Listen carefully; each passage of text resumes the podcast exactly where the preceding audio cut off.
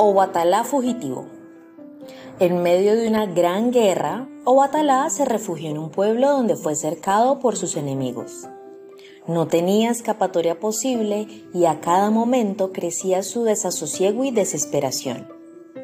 Pero en aquel pueblo vivía el Eguá, quien viéndolo en tan difícil situación decidió ayudarlo. El Eguá fue diciéndole a todos que cerraran sus puertas y ventanas a las 12 del día, pues un fenómeno sobrenatural ocurriría.